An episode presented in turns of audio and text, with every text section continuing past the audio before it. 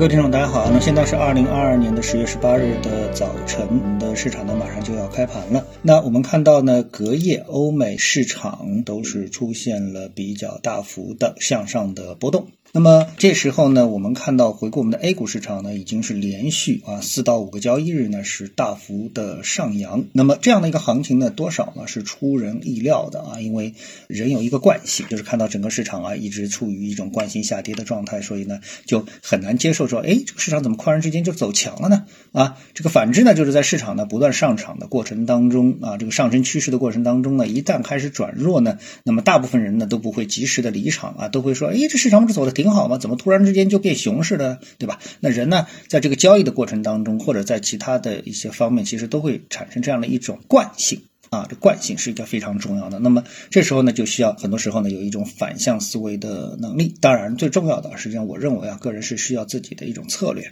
那就比如说巴菲特啊，不论是牛熊，他都一直在持有股票。那么他通过他的办法呢，去穿越牛熊。所以我们经常说穿越牛熊啊，就是不管市场是在涨还是跌，你都有你自己的策略，就是哎，这个以尽可能小的回撤。来享受大幅上涨牛市给你带来的一个回报，那么这个呢就是一个成功的策略。那么回到我们现在的这个市场，到底发生了什么事情？短期怎么会出现这么比较强劲的一个反弹呢？那我觉得呢，主要的一个原因呢，就是美国的这个摩根士丹利，他的一个股票策略师呢叫麦克威尔逊的啊这个人呢，他表示啊，熊市呢上周呢开始了反弹，通胀形势可能引发大幅的波动。呃，这个呢是他的一个观点。当然我说成白话啊，他是这样，就长期他看跌。但短期他看涨啊，它看涨看跌呢，是以这个标普指数作为标准啊。那么标普指数呢，隔夜呢是收在了三千六百点附近，然后呢，他认为呢，从这个点位呢，最高呢可能会反弹到四千一百五十点的位置。那么这个反弹幅度呢，差不多相当于百分之十五的一个幅度。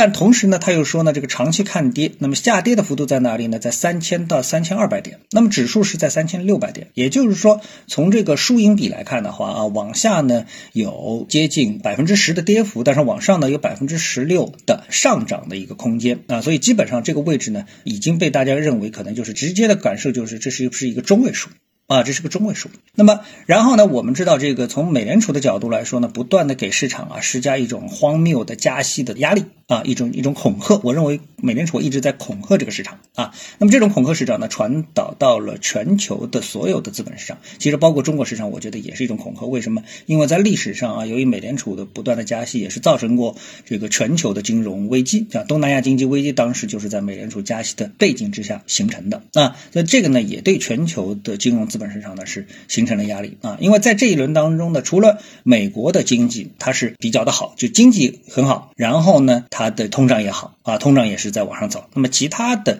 这个国家和地区呢，是属于什么呢？就是说通胀也上去了，但是经济没有上去，所以他们承受不了这样一个加息的一个压力。所以呢，整个美国的一个加息的动作呢，对全球市场来说呢，就是除了对他自己之外啊，包括对他自己都形成了非常负面的一个影响。这种影响的破坏力其实是非常之大的啊。但是呢，这样一种情况是不是得以持续？呢？那我们看到很多分析师啊对此是表示怀疑的。那摩根士丹利呢这次的说法其实也是如此，就是说他们认为美国的这个通胀啊已经是到顶了啊，美国的通胀已经到顶了。这什么意思呢？就是说呢，美联储其实已经没有什么太大的必要进行激进的加息了。如果说美联储继续告诉大家，它接下来连续两次啊，十一月和十二月每次再加息七十五个点的话，那么直接就达到了它预期的加息的目标啊。就是百分之四点五这样的一个加息的目标，因为现在呢是百分之三到百分之三点二五，再加七十五个点，再加七十五个点，那就等于加一点五个点，那么直接呢就变成了百分之四点五到百分之四点七五，那么也就到了目标，就不可能再往上加了，因为现在美国的房贷的利率啊已经是超过了百分之六了，就美国人已经没法买房子了啊，因为你签了这个利率之后，你是不可能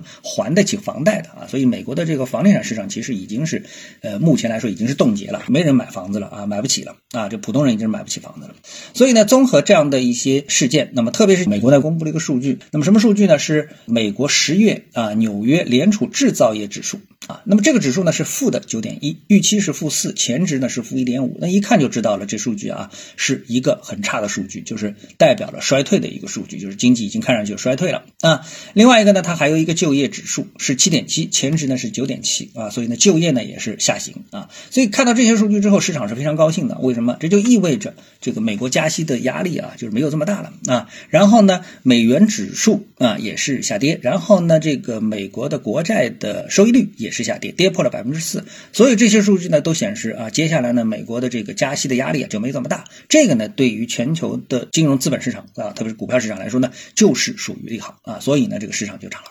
那么这些呢，是我们看到的全球市场的这么一个景象啊。那么回到我们的 A 股市场，如果说全球市场呢能够呈现出一个上涨，那我们 A 股市场其实已经领先这一步了啊。因为我们之前一直在说这样一个逻辑，就是我们 A 股市场啊这一次的跌到三千点，其实在基本面上是没什么太大道理的。就是我们现在的这个形势要比四月份的三千点要好，那凭什么我们要跌到四千点，就跌到四月份的这样的一个三千点呢？这个是我在最近的一两个星期当中一直跟大家传递的观点啊。那么事实证明呢，市场的的这个理性的一面啊，逐渐呢也是出来了啊。所以呢，各方面啊，我们最后反映到了股票市场上面，悲观情绪正在逐渐的消散啊，或者说是消退，乐观情绪呢逐渐的回升。说明这个呢，A 股也涨了，现在就在等美股。那美股呢，是不是延续这种大幅反弹，并且直奔四千一百五十点？这种可能性呢，也是越来越大。所以整个的市场啊，我们想啊，这种悲观的情绪应该是正在消退，而乐观正在复苏。如果说市场是就像延续这四五个交易日以来，市场是一直都是一种普涨行情的话，其实你关注哪一个板块啊？我觉得并不是重点，而是更多的是关注市场整体的指数是不是还在持续的上涨，特别是小盘股的大面积的上涨，实际上要比权重股的上涨更能够令我们的股市参与者啊受益啊，这就是我想跟大家传递的一个观点。今天呢，跟大家聊到这里啊，那么各位呢有什么想法或者是感受啊，欢迎在评论区呢一起交流，也希望各位啊多多点赞、转发、订阅我的频道专辑啊，我们下期的节目时间再见。